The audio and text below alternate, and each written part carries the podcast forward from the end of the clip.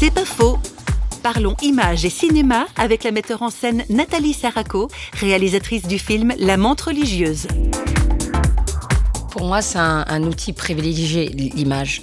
On rêve par image. Ceux qui paient des fortunes pour des pubs, des marques de café, ils savent bien ce que c'est l'impact des images. Les images, ça fait appel à notre physique, à notre intérieur, à notre émotivité. Donc tout de suite, ça laisse des traces, ça tatoue une idée. Je trouve qu'il y a des images extrêmement parlantes et on pourrait presque se passer de texte. Et d'ailleurs, quand on voit les films de, Charlie Chaplin, ça veut tout dire. C'était des films muets mais extrêmement parlants. Donc oui, la, puissance des images, c'est énorme.